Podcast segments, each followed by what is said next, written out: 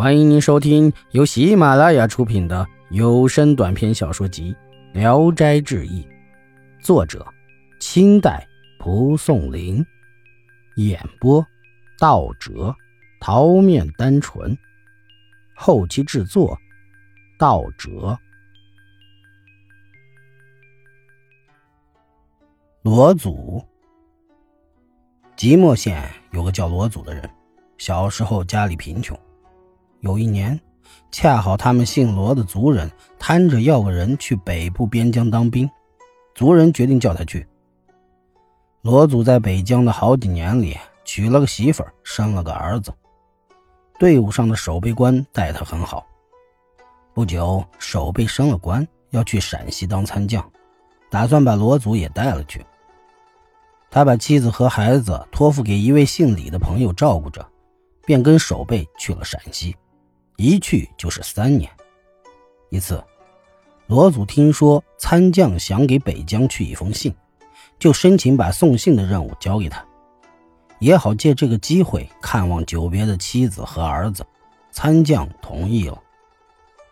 罗祖到家见妻子很健康，感到很欣慰，可是发现床底下有一双男人的鞋，心想：我三年不在家，哪来的男人鞋？莫非？便和妻子到了李姓朋友家，感谢他三年来的照顾。姓李的朋友见他回来，赶紧做菜摆酒，热情地劝他夫妇吃喝。妻子也说，三年来姓李的对他照顾多么多么的好，简直是个大恩人。罗祖也说了好多感谢的话。第二天，罗祖对妻子说：“我得替参将送信去，晚上回不来，不要等我了。”说完，骑马走了。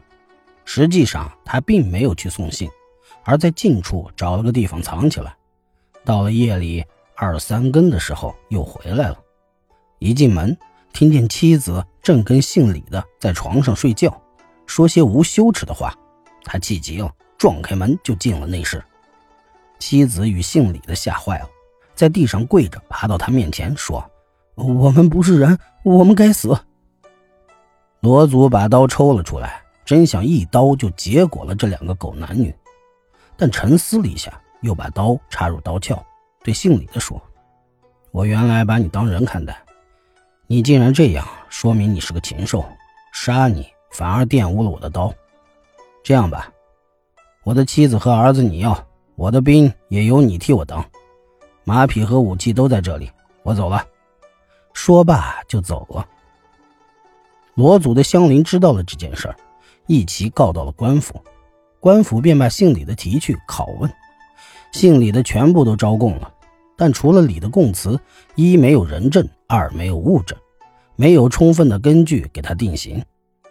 派人到处找罗祖，一点影子，一点消息也没有。官府便怀疑是姓李的因奸情杀了罗祖，便对姓李的及罗妻施以更重的刑罚。过了一年，这两个男女都死在狱中，官府就把罗祖的儿子送回了他的即墨老家。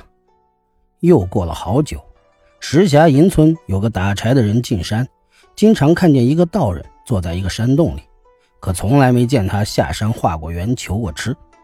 消息传来，大家都觉得很奇怪，他吃什么活着呢？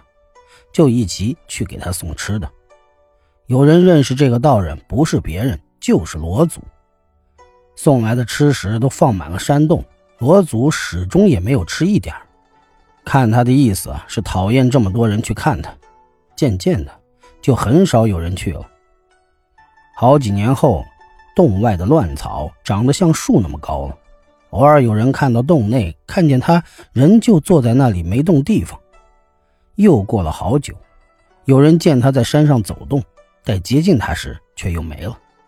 再回到洞中找他，还在洞中坐着，衣服上往日的尘土都没有变样。大家更加奇怪。又过了几天再去看，只见他的鼻梁都塌陷了，这才知道他早已经坐着死了。香菱为了纪念他，建了一座罗祖庙，每年三月来烧香的络绎不绝。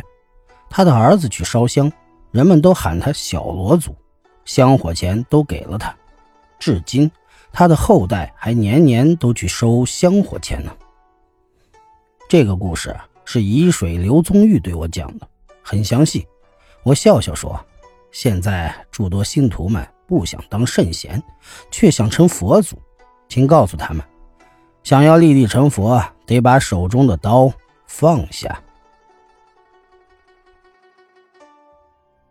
本集演播到此结束，谢谢大家的收听。喜欢请点赞、评论、订阅一下。